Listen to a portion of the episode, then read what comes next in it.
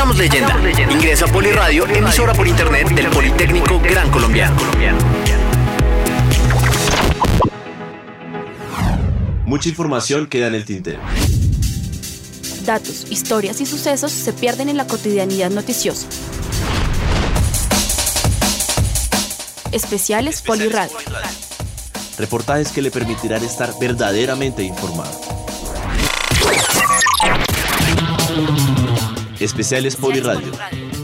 Una producción de Politécnico Gran Colombiano.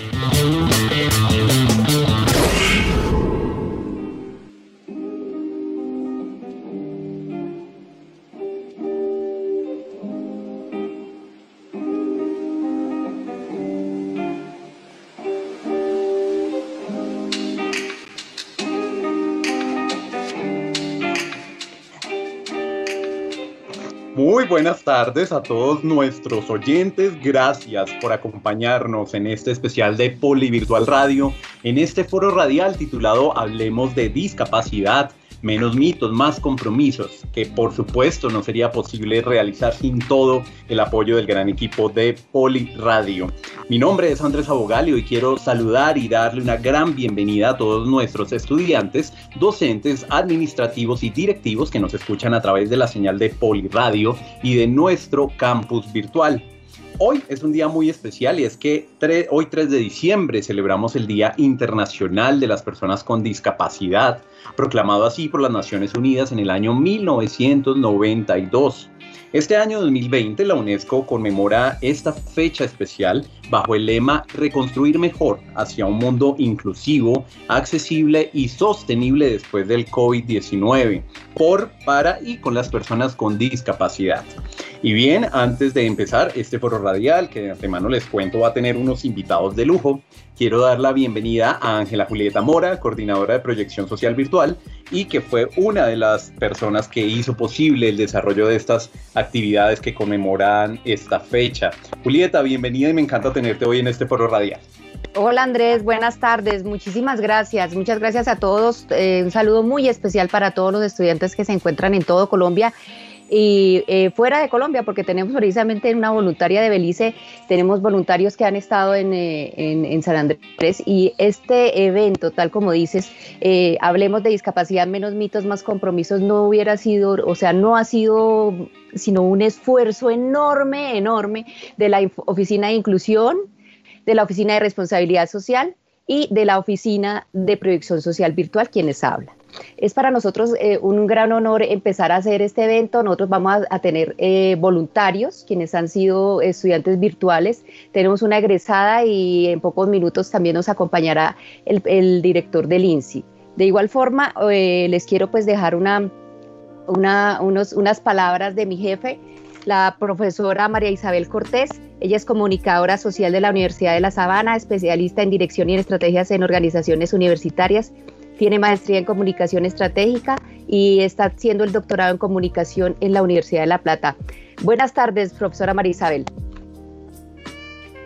Bueno, un saludo a toda la audiencia del Poli, estudiantes, profes, administrativos y todas las personas eh, que nos escuchan en este momento. Bueno, vamos a dar apertura entonces a nuestro foro radial. Hablemos de discapacidad, menos mitos, más compromisos, eh, porque el Poli, eh, el Poli, el Politécnico Gran Colombiano se quiere unir a esta conmemoración del Día Mundial de la Discapacidad y me uno a otro de los lemas que mencionó Andrés, además del que generó la UNESCO para esta fecha, y es el que generó las Naciones Unidas con alianza con una alianza que hizo con la Organización Mundial de la Salud y ha querido este año 2020 trabajar el lema de un día para todos. ¿Por qué? Porque eh, el área académica, las universidades, las instituciones educativas, tenemos la gran tarea de promover todos los diálogos académicos posibles para aportar a esta construcción de un mundo mejor para la población eh, con discapacidad. Eh, ya muchas universidades en el mundo, desde 1990 hacia acá, eh, sobre todo en Europa y ahora en América Latina, han ido construyendo pues sistemas muy flexibles y muy robustos para responder a esas necesidades que tienen eh, nuestros estudiantes y han hecho cambios cualitativos y cuantitativos en sus instituciones para mm, darles un escenario mejor a, nuestros estudiantes y a nuestros profesores y a nuestros funcionarios que están en, que tienen esta condición. Eh, en el caso del poli, pues eh, tenemos una agenda universitaria muy linda con acciones concretas. Quiero contarles algunas así muy rápidamente de lo que ah, hemos ido haciendo en el Poli. Todavía nos falta, claro que sí, pero ya, ya empezamos y, y para nosotros es muy valioso. ¿Qué tenemos? Pues normativas y políticas institucionales orientadas a la inclusión pues en particular las personas con discapacidad. Se han elaborado eh, unos lineamientos específicos para atender a los estudiantes que están dentro de, los programas de inclusión que tenemos. Eh, se ha creado un área especial que ya luego Carolina Jurado, que nos acompaña en el foro, nos contará más sobre lo que hace el área de inclusión en la institución. Tenemos también convenios con instancias gubernamentales y empresas y otras instituciones para eh, desarrollar acciones conjuntas. Tenemos instalada una señalética eh, visual o en braille, por ejemplo, en nuestra biblioteca para nuestros estudiantes eh, invidentes. Hemos hecho adecuación de algunas de las, de, de las instalaciones que tenemos en la, sede, en la sede del campus principal y en nuestro City Campus. Eh, también hemos hecho muchas campañas de comunicación, algunas cápsulas informativas o algunas de estas campañas las vamos a tener hoy en nuestro foro radial y por supuesto nuestra gran tarea que hoy, que tenemos aquí es las actividades académicas que siempre tenemos permanentemente sobre inclusión educativa y otros temas relacionados con la atención a personas con discapacidad. Eh, entonces, eh, incluir a un estudiante con discapacidad no solo significa que se pueda matricular, que le demos un espacio donde pueda tomar sus clases, sino que también podamos darle y ofrecerles todo tipo de apoyos y servicios académicos, eh, económicos, materiales, tecnológicos, psicológicos, para que puedan moverse, eh, desarrollarse en la universidad, autogestionarse e integrarse también de manera plena pues a esta vida universitaria. Entonces damos apertura a nuestro foro radial eh, agradeciendo en primer lugar pues a Carolina Jurado que es nuestra, nuestra líder eh, del Departamento de Inclusión, a Julieta con el grupo eh, tan lindo de voluntarios, estudiantes egresados virtuales, donde está Rosemary, Sandra y Paola, a Marta y a Valentina del área de responsabilidad social y por supuesto a nuestros eh, comunicadores y a nuestros eh, productores radiales, Andrés, a John y a Álvaro, por hacer posible este, este especial Poliradio. Muchas gracias, profesora María Isabel. Y pues eh, ya que tenemos aquí nuestra egresada del INSI, quisiéramos empezar con ella, con la entrevista a Sandra Castro. Sandra Castro estudió mercadeo, mercadeo y publicidad ya hace bastantes años, ya no es por decir que la, ya estamos eh, viejitas, pero ya hace bastante tiempo que estudió mercado y publicidad. Ha sido una de las grandes estudiantes que yo he tenido en la trayectoria que he estado en el Politécnico Gran Colombiano y trabaja desde varios, hace varios años en el INSI, en el área de mercadeo. Entonces, bienvenida, eh, Sandrita, muchas gracias por, la, por, haberme la, por la invitación y por estar aquí con nosotros, tú como egresada del Poli. Bueno, muy buenas tardes para todos. A ti, Julieta, muchísimas gracias por la invitación. Es un espacio pues en el que esperamos compartir, aprender y, pues disfrutar en este momento y muchísimas gracias por la invitación. No, con mucho gusto. Yo quisiera que Paola, eh, tú tienes, eh, Paola, Paola Vargas Linares, tú tienes la pregunta para nuestra egresada, por favor. Claro que sí, mira, pues a mí me gustaría saber cuál debería ser la apuesta institucional para favorecer la formación de profesionales en diferentes áreas pues comprometidas con la institución. Bueno, bueno, a ver, es, es, una respuesta muy amplia, ¿no? Yo siento que desde, así como decía Juli, pues ya hace varios años que, que estudié, la apuesta institucional del poli es muy transversal, es muy integral eh, digamos que a través de los años lo que ha sucedido es que eh, la discapacidad ha sido una, una las personas con discapacidad visual han sido una población eh, segregada, aislada y muchas veces cuando nosotros en nuestras actividades laborales, en nuestras actividades diarias intentamos incluir algún tipo de población con discapacidad, a veces elaboramos sin querer algunas actividades que generan aún más exclusión.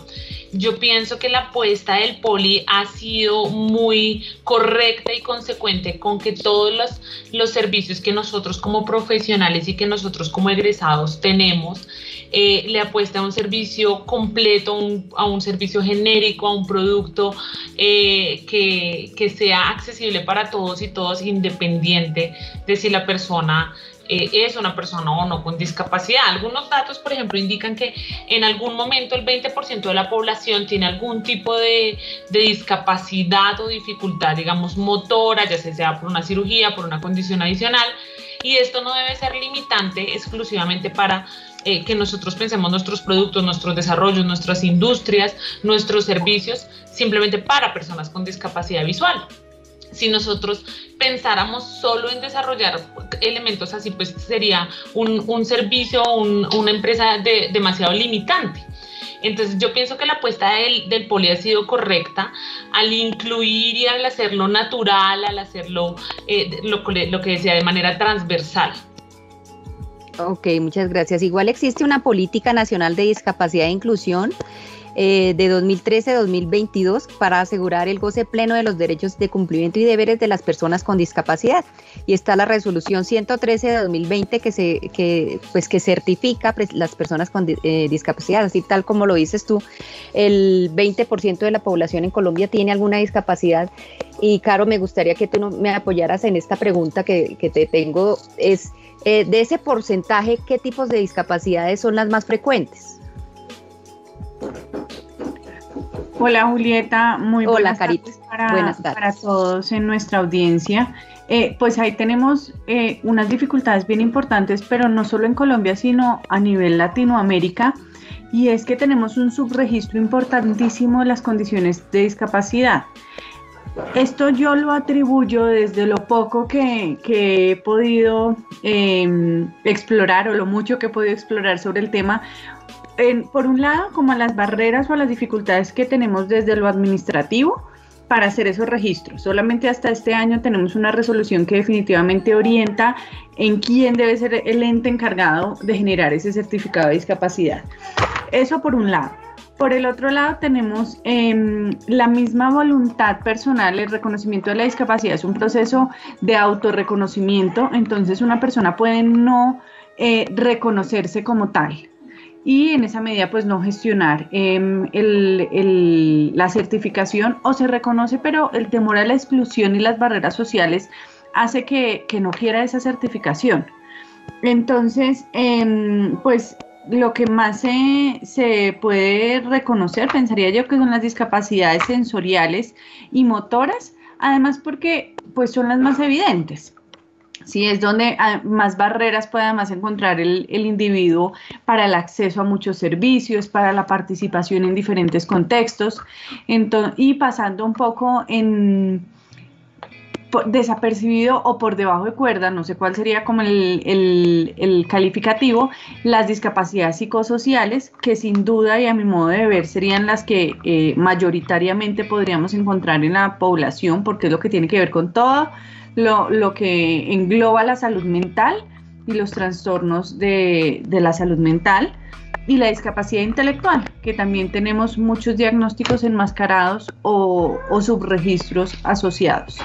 Entonces difícilmente podemos tener un estimado exacto em, o, algo muy definitivo frente a, cómo se distribuye, entendiendo además em, que las, las clasificaciones que se utilizan hasta hace muy poco se basaban en la clasificación de funcionamiento, como si la, la, discapacidad dependiera únicamente del individuo y hoy desde el modelo social que la estamos viendo y analizando depende del contexto. Entonces definitivamente tenemos que migrar de esa clasificación de funcionamiento que ha primado en muchas de las clasificaciones y de los registros que se han usado en Colombia y eh, movernos o, situarnos desde un paradigma mucho más social en esta comprensión. Gracias, Carolina. Eh, de todas formas, con respecto a esto, es importante también el accionar que tienen nuestros estudiantes y, nuestros egresados con respecto a esto. Eh, ¿cómo, nos vemos con una persona con discapacidad? Como lo que tú dices, eh, hay personas con discapacidad que no pueden decirla o ocultan su discapacidad precisamente porque hay discriminación en la sociedad. Yo quisiera preguntarle a Sandra Castro, específicamente nuestra exalumna, ¿cuál es el rol del, del estudiante gran colombiano, del egresado gran colombiano? En la construcción de país inclusivo, más específicamente en el área que tú manejas en el INSI. Bueno, mi Juli, yo pienso que el rol del, del, egresado es aplicar precisamente todos esos conocimientos, esas habilidades, esas ideas que durante todo nuestro proceso de formación, los docentes, el equipo directivo, todo el equipo de, de trabajo con el que se ha desarrollado la profesión, eh, nos han enseñado ponerlo en práctica.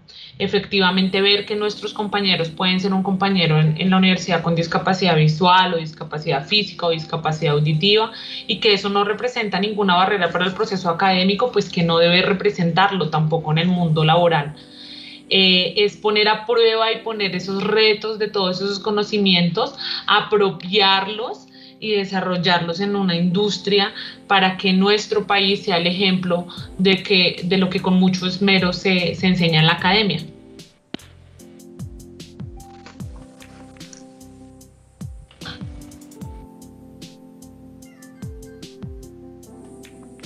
Sí, Andrita. Sí. Ok. Eh, doy paso a José que nos tiene una información muy importante. Bueno, Juli, en estos momentos yo quiero invitarlos a escuchar una cuña que fue grabada especialmente para este, para este momento. Así que vamos a escucharlos, vamos a hacer una pausa cortica y ya venimos con más de nuestro foro radial.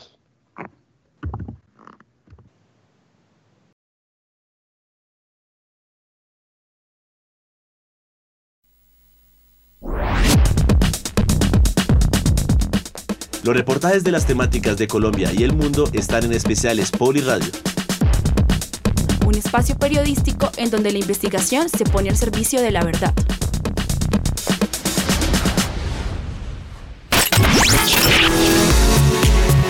Hagamos leyenda. Ingresa a Poliradio, emisora por internet del Politécnico Gran Colombiano.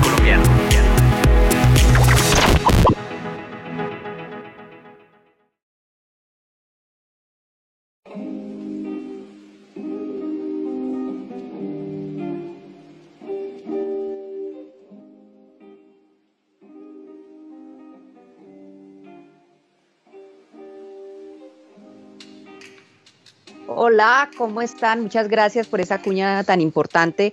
Hay una cosa importante que nosotros tenemos cuando estábamos organizando este evento, eh, desde la Oficina de Inclusión, desde la Oficina de Responsabilidad Social y desde la Oficina de Proyección Social Virtual, que es el ver dentro de nuestros estudiantes lo que pasa con, cuando hay un familiar con discapacidad, lo que pasa cuando tenemos alguna discapacidad y podemos enfrentarnos a ella y podemos eh, sacar ese, esa fuerza que tenemos en nuestro espíritu para poder eh, lograr hacer nuestros objetivos y cumplir, cumplir nuestras metas.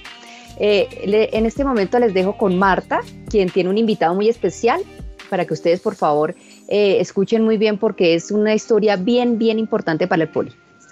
Martica. Buenas tardes para todos. Me, alegra, me complace estar compartiendo con ustedes y haciéndole una venia a este día tan importante, el Día de la Discapacidad. Que aprendamos a, no pensar discapacitadamente.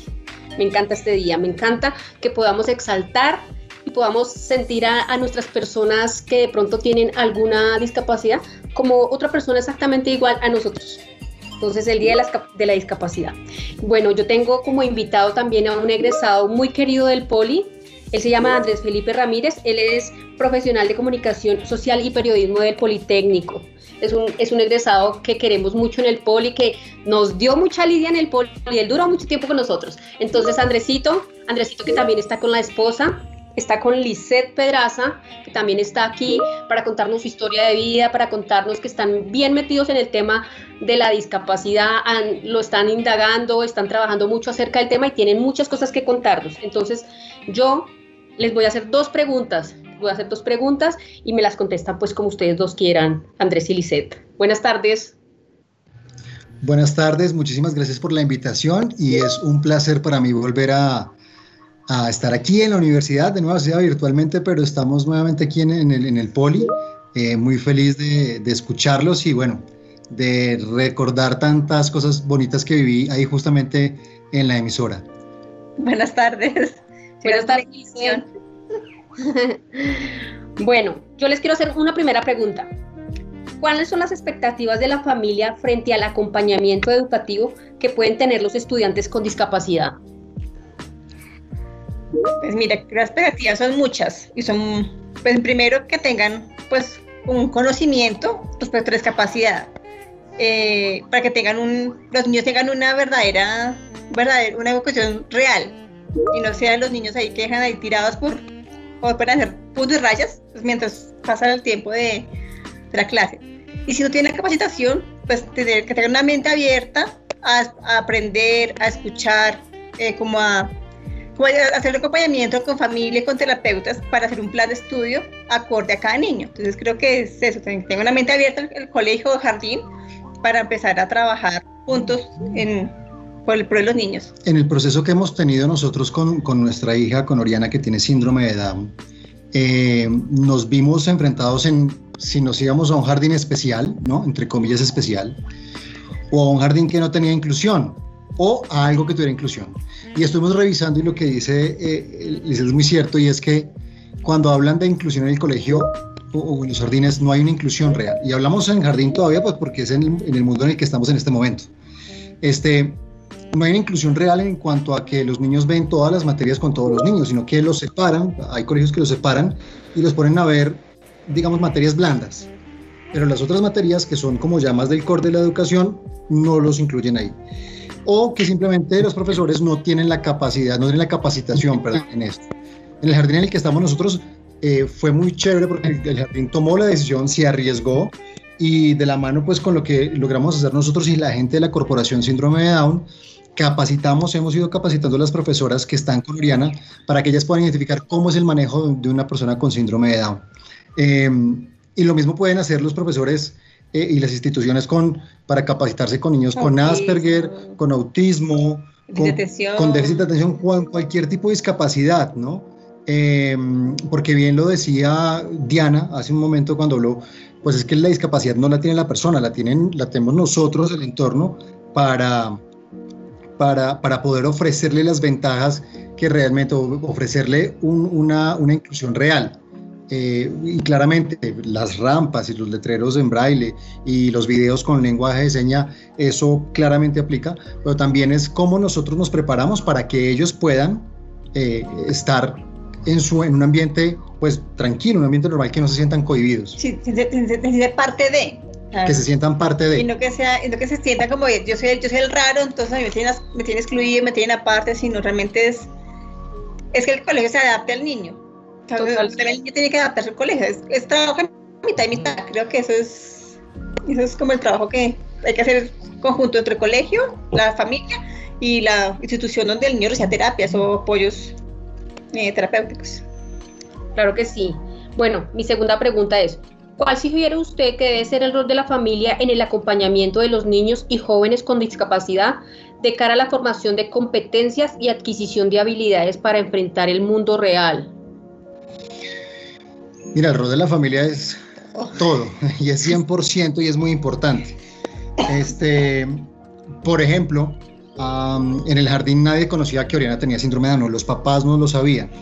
Para el 21 de marzo, que es el día que se conmemora el Día Internacional del Síndrome de Down, el 21 de marzo nosotros hicimos un folletico y se lo entregamos a la profesora para que lo colocara en la agenda para de cada niño se lo llevara a sus papás y así los papás supieran que sus hijos están estudiando con una niña que tiene síndrome de Down que no es una enfermedad, que es simplemente una condición genética, que significa que tienes un par cromosómico más en el, en el un gen más, perdón, en el par cromosómico 21, eh, y ya. Y es una característica genética como, como que yo tenga ojos verdes y mi esposa tenga ojos cafés oscuros. La misma cosa. Eh, solamente que eh, ese, ese cromosoma además permite o hace que los niños sean tenga una predisposición a ciertas enfermedades, ¿no? Cardiopatías, problemas respiratorios, etc. Así que como rol como familia, pues es un rol completamente de inmersión, de, de apropiarse, no a por debajearse, entiéndame esto ay, pobrecito yo, pobrecito mi bebé, es que hay, porque ese, ese, conmiseración. esa conmiseración, gracias, esa, esa, esa autolástima que se pueda llegar a tener, pues le va a hacer más daño a, a, ellos.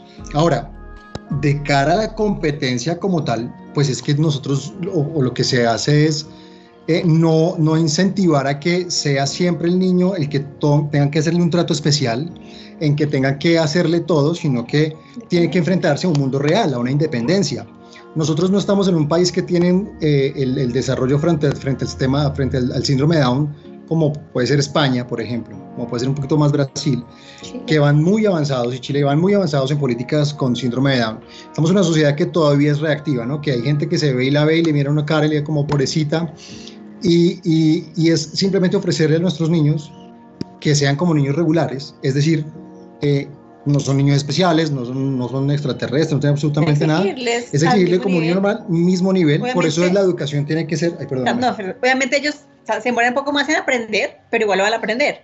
Entonces, creo que desde, un papel como papá es total, o sea, desde chiquito enseñarles independencia, que se levante, que ayude, ayude o sea, el plato a la cocina, eso es aparte de independencia y no todo aquí por que mejor no puede, entonces yo se lo llevo, yo lo he visto, no, o sea, así como un niño regular también aprende a vestirse y al principio también se viste mal, se pone al revés, igual, con niños cuando es igual. Entonces, como, como darle, darle la oportunidad también a ellos de que cometen errores, como cualquiera nosotros cometimos cuando éramos chiquitos, pero también creo que el hecho de creer en ellos.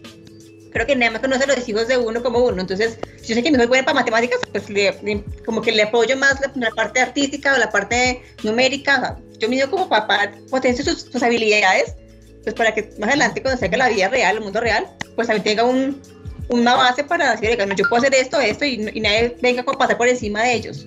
Es, es muy importante que, que, que, nosotros como papás nos demos cuenta que a veces somos los que colocamos la limitación a nuestros hijos. Eh, el hecho de que tengas una condición o una discapacidad no significa que tú no puedas hacer nada, ¿no? Que tú estés enfermo, porque, porque no es así, porque lo que yo hago entonces es incentivar a que mi hijo no haga nada, sino que espere que todo se lo den. y se queda quieto y se cree, y se crea el cuento de que, realmente es discapacitado, cuando vemos que hay gente que tiene discapacidades y hacen muchísimo más.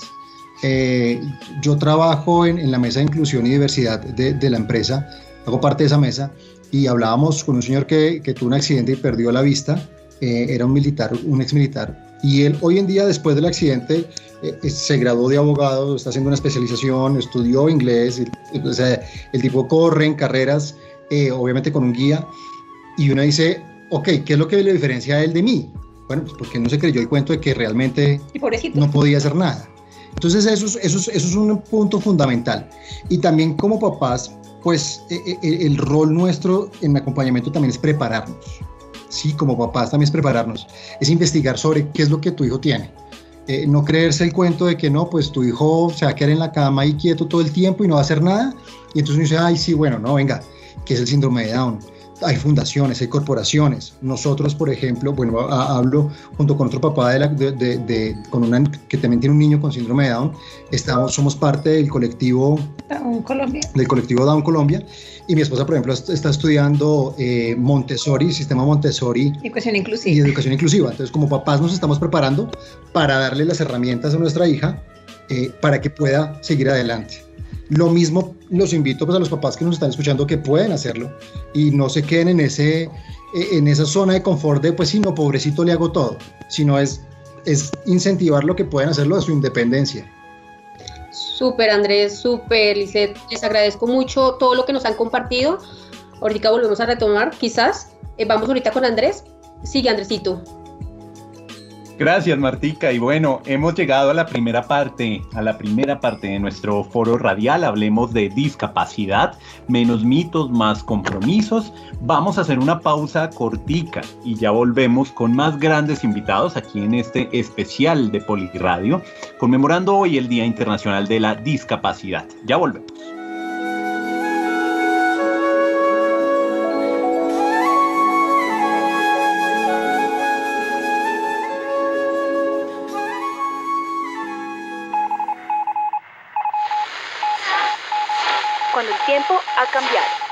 Cuando la sociedad se hace sentir. Cuando los movimientos culturales permean los estilos de vida. Cuando el mundo y usted desean enterarse. Escuche especiales Poli Especiales Poli Radio.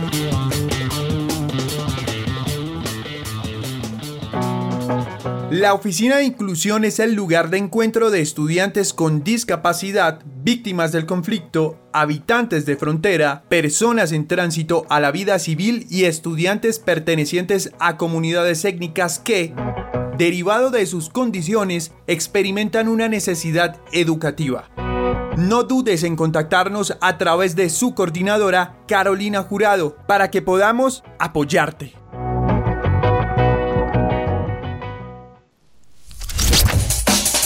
Especiales Poliradio le muestra a la sociedad el trasfondo de las temáticas de interés general. Temáticas de interés general.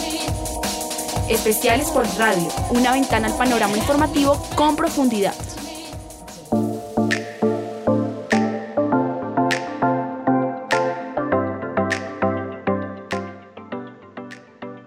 Hola nuevamente a todos, esperamos que este espacio esté generando muchísima reflexión y muchísimas, eh, muchísimas cuestionamientos en torno pues a nuestras dinámicas y a nuestras formas de ver la discapacidad. Como les mencionaba Ángela Julieta al principio del programa, esta iniciativa ha sido organizada en conjunto con un equipo de voluntarios maravillosos que se ha puesto la camiseta para transformar eh, nuestros, eh, nuestros roles, para transformar nuestras aproximaciones eh, desde los contextos en los que nos encontramos. Yo les quiero presentar en este momento a, a, Valentina. Valentina es una estudiante del programa de negocios de la modalidad presencial, es además monitora del área de responsabilidad social y eh, nos va a compartir un poco de la historia de cómo llegamos hoy a conmemorar el Día Internacional de la Discapacidad y por qué se vuelve eh, un compromiso social, personal y de país frente a, frente a la comunidad. Valentina. Muchas gracias, Caro. Así es, eh, yo les compartiré un poco sobre el por qué hoy, 3 de diciembre, se celebra el Día de la Discapacidad, eh, con un poco de historia, la cual pienso que nos ayudará a reflexionar sobre que la discapacidad no es una lucha valiente o coraje frente a la adversidad. La discapacidad es un arte, es una forma ingeniosa de vivir. Estas palabras las dijo alguna vez el gran actor, dramaturgo y escritor Neil Marcus, activo en el desarrollo de la cultura de la discapacidad que ha remodelado las formas de pensar sobre la discapacidad. Muy bien, en primera instancia es importante saber que las personas que viven con alguna discapacidad han sido históricamente excluidas de su participación social, política, económica y cultural. Sin embargo, recientemente y en parte gracias a las decisiones que han tomado las Naciones Unidas, esa situación ha empezado a cambiar. Para, este caso, para el caso de nuestro país, la población con discapacidad cuenta con un marco legal muy importante, la conocida Resolución 4897 de las Naciones Unidas, que a su vez fue adoptada como Día Internacional de la Discapacidad por el Decreto 2381 de 1993. Y la organización social se ha configurado alrededor de esta causa, ha logrado varios avances en la inclusión social de las personas con discapacidad. Ahora bien, Formalmente, el Día Internacional de las Personas con Discapacidad fue proclamado por la 37 sesión plenaria de la Asamblea General de las Naciones Unidas en 1992, el 14 de octubre de, este mismo año, ese mismo año. El objetivo de esa conmemoración es ayudar a, la, a entender las cuestiones relacionadas con la discapacidad, los derechos de las personas con discapacidad y los beneficios que se derivan de la inclusión de las personas en todos y cada uno de los aspectos de la vida política, social, económica y cultural de sus comunidades y reconocer que la inclusión social de esta población no debe ser vista desde el modelo de presidencia, sino como una oportunidad para que los colombianos entiendan que la discapacidad, que la discapacidad eh, como una forma diferente y más rica en diversidad en nuestra cultura. Eh, ya para finalizar y como dato curioso les quiero contar que se estima que el 15% de la población, alrededor de mil millones de personas en todo el mundo, vive con alguna discapacidad. Eh, alrededor de 140 mil millones de personas viven con cualquier tipo de discapacidad en América. y es bien conocido que las personas con discapacidad enfrentan muchas barreras para la inclusión en todos los aspectos de la vida, por ejemplo, en la educación, el empleo, la vida social, política y la salud. Como consecuencia, de, como consecuencia de esto, muchas personas con discapacidad no tienen igualdad de acceso, de acceso a la sociedad como las demás eh, lo suelen hacer. Por esta razón, Colombia adopta muchas políticas y prácticas en inclusión y con mucho orgullo, por esto, hoy 3 de diciembre se celebra Día de la Discapacidad. Muchísimas gracias. Muchas gracias Valentina por esta información tan importante que le da mucho más sentido a todo lo que venimos discutiendo. Vamos a escuchar una cuña mm, que hace parte de esta iniciativa, de este proyecto y volvemos al cierre de nuestro programa con Ángela Julieta.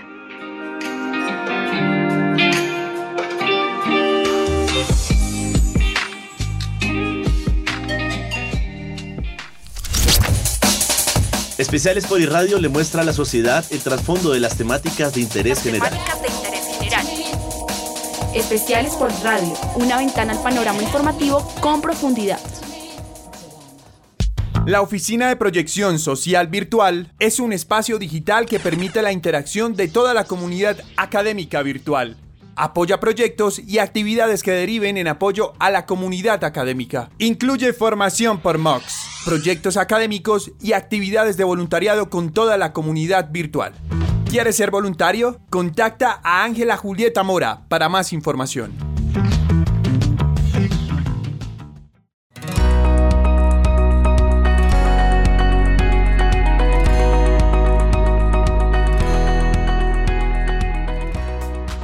Seguimos con nuestro tema y hoy tenemos un invitado muy especial. Eh, tenemos al doctor Carlos Parra Duzán. Él es doctor en Derechos Fundamentales de la Universidad Carlos III de Madrid, España, especialista del Centro de Estudios Constitucionales de Madrid, abogado de la Universidad del Rosario y es miembro eh, oficial del Comité de Discapacidad de las Naciones Unidas. Bienvenido, doctor Carlos, muchísimo gusto conocerlo, saber que vamos a estar hablando con usted sobre la discapacidad hoy en el Día la conmemoración del Día de la Discapacidad. Bienvenido. Pues Julieta, muchas gracias y desde luego que saludar a todas las personas con discapacidad, que hoy se conmemora este día a nivel tanto nacional, como lo dijo Valentina tal vez, eh, tanto nacional como internacional, de acuerdo a la resolución de Naciones Unidas. Creo que no es un día de, de celebrar que quede ciego o celebrar que tenemos discapacidad, no es un día de conmemorar para que eh, identifiquemos las problemáticas, eh, las falencias en la garantía de derechos de la población con discapacidad y para eso estamos aquí, Julieta, en este día para que hablemos del tema. Muchas gracias, doctor. Le tenemos dos preguntas. La primera pregunta, Rosemary, ¿estás por ahí o cómo tienes el audio? Ahí lo tengo perfecto, estoy escuchando perfecto. Buenas tardes. ¿Me Buenas tardes, Rosemary. Ella es nuestra voluntaria Rosemary Orjuela Micán. Buenas tardes, doctor Parra. Me gustaría saber desde su perspectiva como persona con discapacidad y como cabeza de las instancias más representativas de nuestro país en torno a este tema, ¿cuál es su percepción sobre la situación de las personas con discapacidad en Colombia? No, qué pregunta, pues me encantó que me diga desde su perspectiva y que no me diga desde su punto de vista, pues porque no veo. que generalmente suele, bueno, tampoco es que nos vaya a ofender, ni mucho menos, sino pues que incluso me han dicho, alguna vez estuve con mi esposa en México, me dijeron, eh, unas conclusiones de un foro que el foro, el, el, evento veía con buenos ojos. Yo le dije, no, yo quiero cambiar esta, esta expresión porque no hay, pues en mi caso no hay buenos ojos. Sí están buenos, pero no ven. Eh, no, yo creo que, mm, qué pregunta tan complicada, pero yo creo que la discapacidad en Colombia eh, tiene una dificultad que en Colombia hay muchos grupos poblacionales que reivindican una atención prioritaria. Es decir, nosotros a diferencia de otros países tenemos población víctima, que van en 8 millones y van a llegar a 9. Víctimas entre desplazados y, bueno, eh, desplazados que los han atacado por el conflicto armado. Tenemos reinsertados, tenemos madres y padres, bueno, más que todo madres, cabezas de familia, tenemos como tantas demandas de grupos eh, eh, poblacionales que la discapacidad cada vez la van echando más para atrás en la fila. O sea, distinto a otros países que se le da prioridad a la discapacidad por su mismo por su misma composición social, pues en Colombia es distinto, porque claro, están todos estos grupos, yo recuerdo como anécdota que en el Instituto Nacional para Ciegos le queríamos ayudar a la población ciega cómo adquirir una vivienda. Y me decía una señora, una señora que fue, le, dijeron, bueno, pero usted es ciega, pero ¿qué más? Porque es que para poderla priorizar tiene que haber una combinación. Bueno, y yo hoy estrato dos. Bueno, sí, ¿qué más? Mi esposo me dejó. Y me decían, ah, bueno, ahora sí, ya más o menos empieza discapacidad, pobreza, eh, madre cabeza de familia, sufrí violencia intrafamiliar. Es decir, estos formatos son un poco perversos porque realmente para uno poder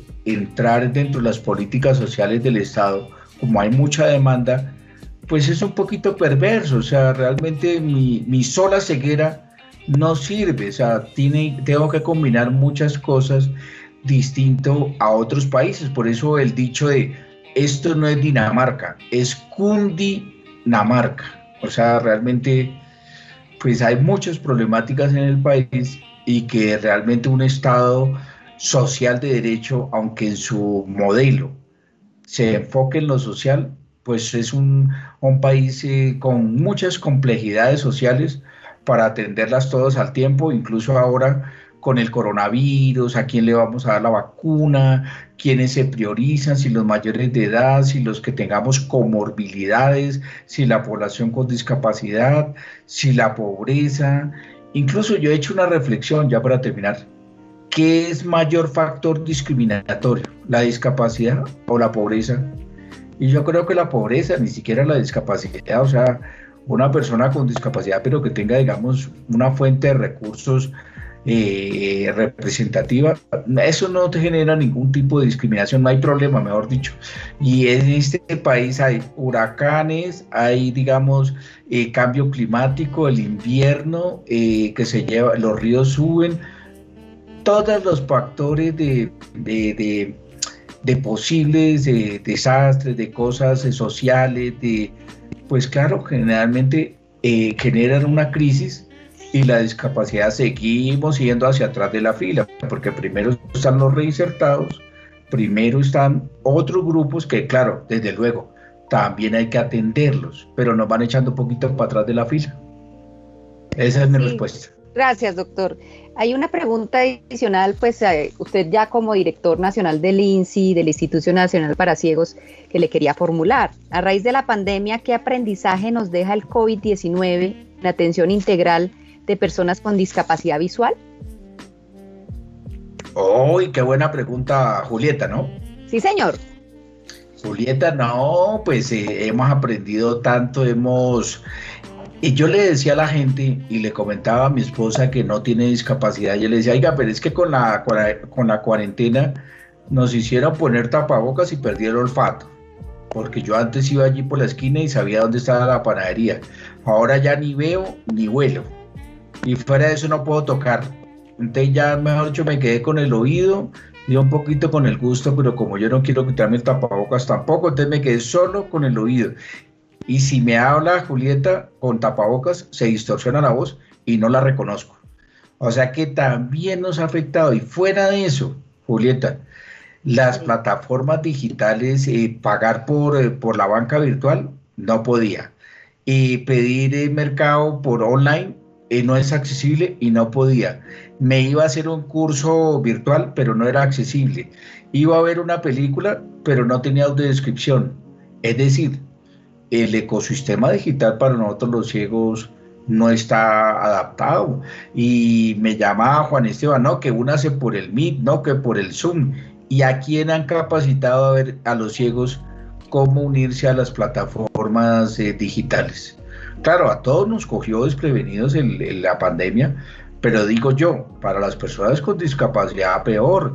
Y algunos amigos me decían, oiga, salí allí solo y nadie me ofreció ayuda para cruzar la calle porque iba con bastón y tapabocas. Yo le decía, pues obvio, porque según la prevención y el distanciamiento social, no, no, usted no tiene por qué cogerlo ni acercársele. Entonces, peor porque nadie nos ofrecía ayuda. Entonces creo que el aprendizaje es buscar para todos, para toda la humanidad y para los ciegos más, pues que las plataformas sean accesibles, que hayan formas, digamos, de acceder a la información. ¿Cuándo hubo una recomendación específica para los ciegos? Oiga, no lean letreros en braille de las paradas de autobús porque el coronavirus se contagia con las manos, con el contacto. Nunca lo hubo hasta que nosotros por fin desde el INSI entonces nos tienen que, eh, que para cualquier emergencia, un temblor, un terremoto, una emergencia, tener ya registradas a la, a la población con discapacidad. Incluso, Julieta, en esas vacunas que van a dar, que quién sabe cuándo nos va a llegar, está priorizada las personas de mayores de 60, eh, las que tengan comorbilidades y las personas con discapacidad que, o sea, mejor dicho, cuándo nos van a, tener en, en, un orden prioritario. Ahora, otro aprendizaje, ya con esto termino, en el tema laboral, ¿por qué no nos da prioridad para tener teletrabajo o trabajo en casa? que con este transporte tan difícil, pues nosotros podamos hacer el trabajo desde casa o garantícenos el trabajo. Y otra cosa, dentro de este mismo tema, los compañeros ciegos que vendían bolsas o vendían dulces o vendían cosas informales porque no tienen profesión, ¿será que todavía continúan con el plante para salir a vender? Entonces hay que reactivarles su economía a través de un capital semilla chiquito, pero, pero que se puedan reactivar porque ellos ya se quedaron sin, sin, el, sin nada para salir y están en la informalidad. Entonces hay que apoyar a las personas con discapacidad para reactivar su, su vida cotidiana porque quedaron en ceros. Entonces, sí, hay muchos aprendizajes, hay mucha cosa que podemos salir más bien para verlo desde el lado positivo, repotenciados de esta cuarentena, Julieta. Yo creo que, eh, digamos, de lo malo, cojamos lo bonito, cojamos lo, lo bueno.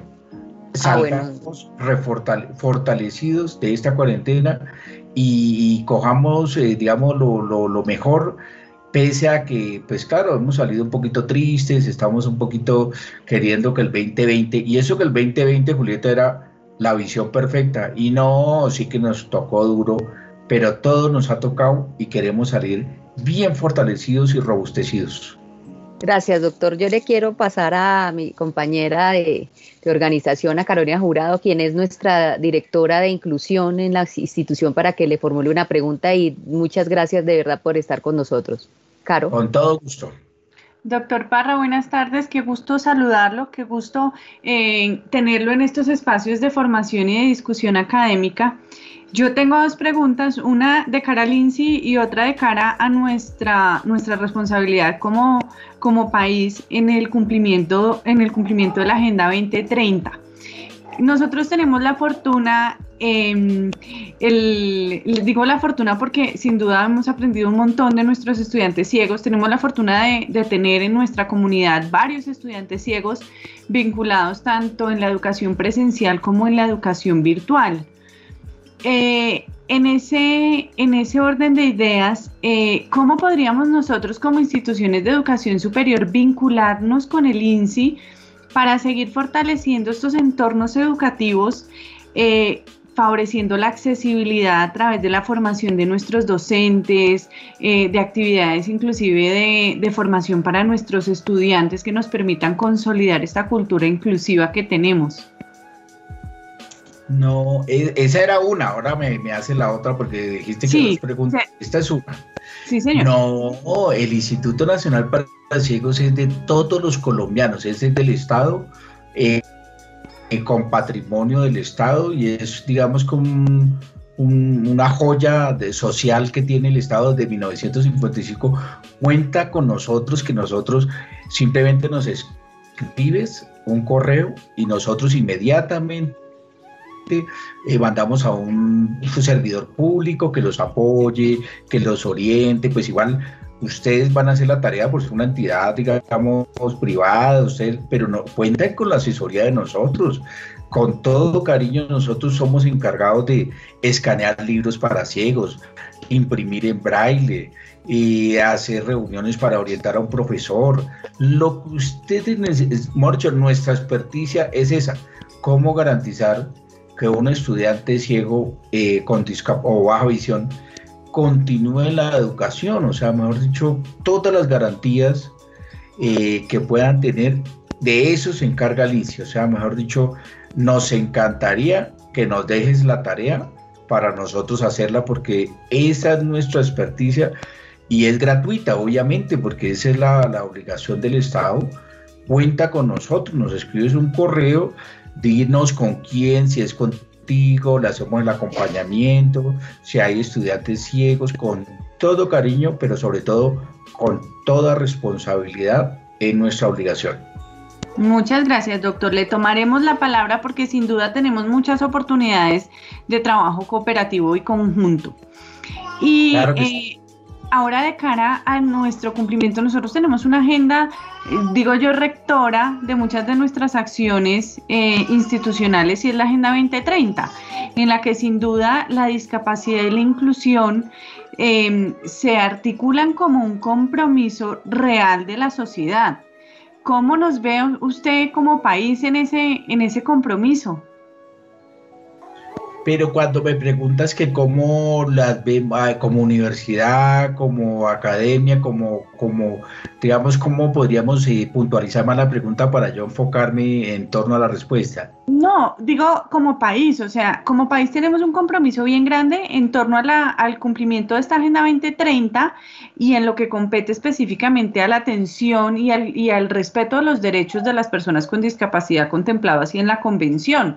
Nosotros como país ratificamos la Convención y, la discapacidad se incluye dentro de los temas a discutir dentro de la Agenda de Naciones Unidas, la Agenda 2030 de Desarrollo Sostenible ya muy desde su perspectiva como director del INSI, como persona con discapacidad, ¿cree que le estamos cumpliendo a la comunidad? Eh, voy a decir algo políticamente incorrecto, pero me va a tomar la licencia.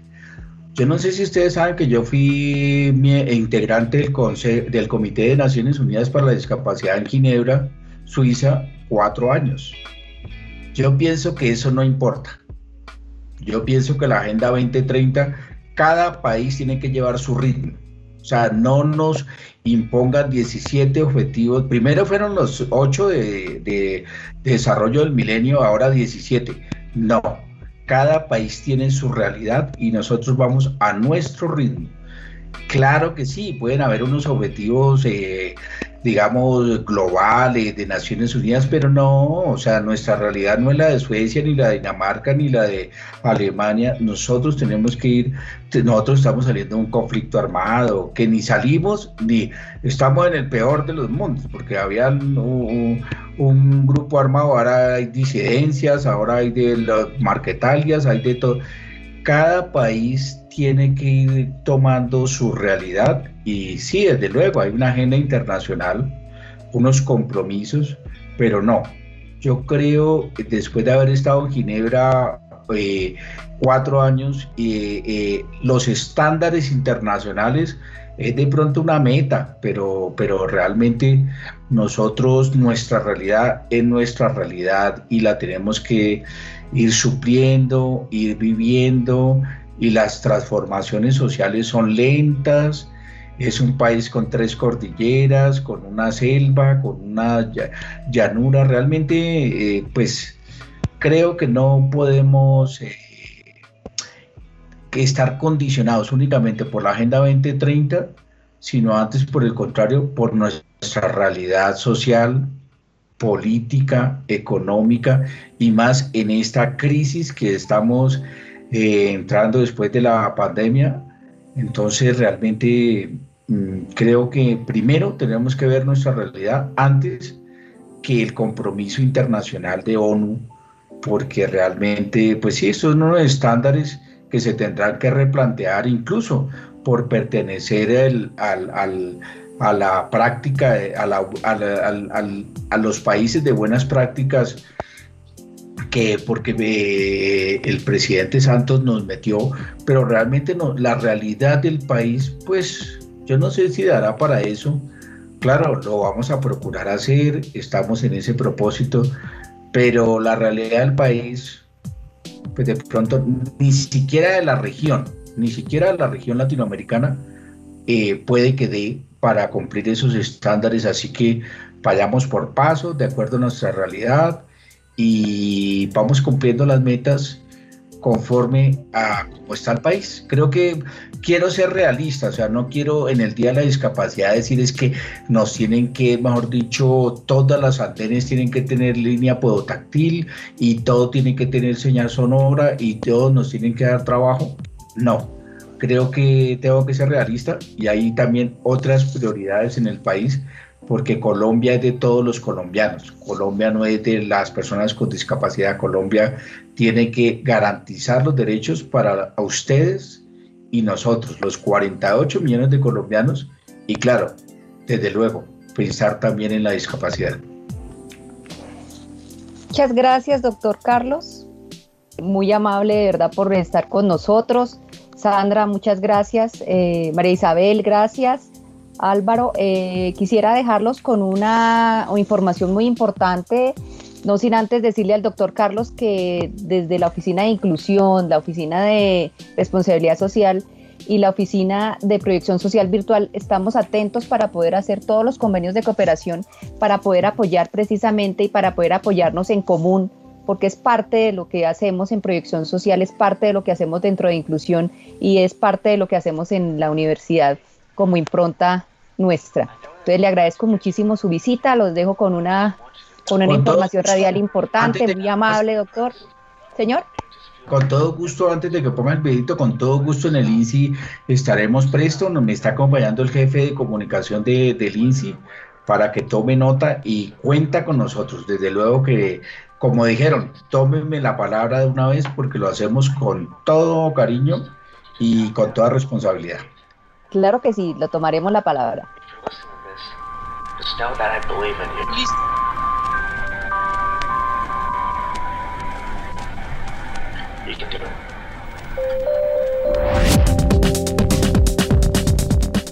Los reportajes de las temáticas de Colombia y el mundo están en especiales Poli Radio. Un espacio periodístico en donde la investigación se pone al servicio de la verdad. Desde la Oficina de Proyección y Responsabilidad Social, estamos articulados con todas las áreas de la universidad para apoyar las iniciativas de carácter social que se generan por administrativos, docentes y estudiantes. Esperamos poderte acompañar en esas acciones que fomentan el bienestar social de tus entornos. No dudes en contactarnos a través de Marta Elena Jiménez Ruiz.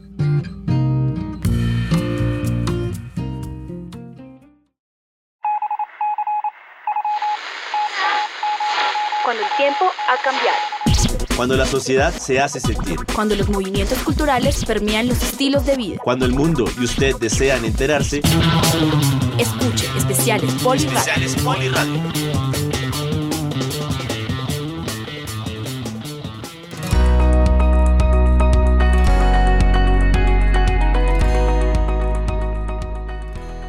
Bueno, muchísimas gracias a todos por habernos acompañado, por haber escuchado y abierto em, sus mentes a nuevas formas de ver el mundo y de entender la realidad del otro, tan válida como la mía, tan humana como la mía.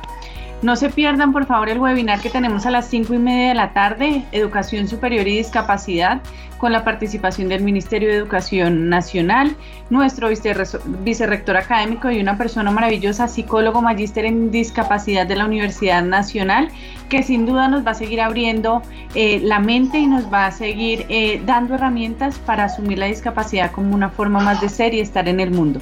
Muchas gracias a esta mesa de trabajo maravillosa, a este equipo de voluntarios que sin duda eh, fueron un valor agregado en este proceso y seguimos comprometidos con la inclusión y comprometidos con una transformación social en un mundo donde sin duda cabemos todos. Andrés, eh, te doy paso para el cierre. Así es, Carolina, muchas gracias y bien, hemos llegado al final de este gran especial de Polivirtual Radio titulado Hablemos de discapacidad, menos mitos, más compromisos. Gracias a todos nuestros invitados y por supuesto a todos nuestros estudiantes, docentes, administrativos y directivos que nos escucharon en vivo a través de la señal de Poliradio o en diferido a través de nuestro campus virtual. Muchas gracias a todos y un fuerte abrazo.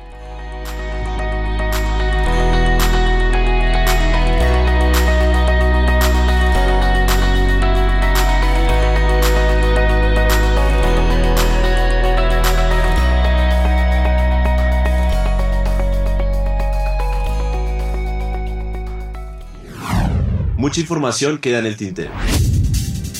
Datos, historias y sucesos se pierden en la cotidianidad noticiosa.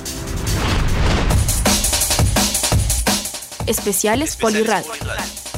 Reportajes que le permitirán estar verdaderamente informado. Especiales Poliradio. Una producción de Politécnico Gran Colombiano.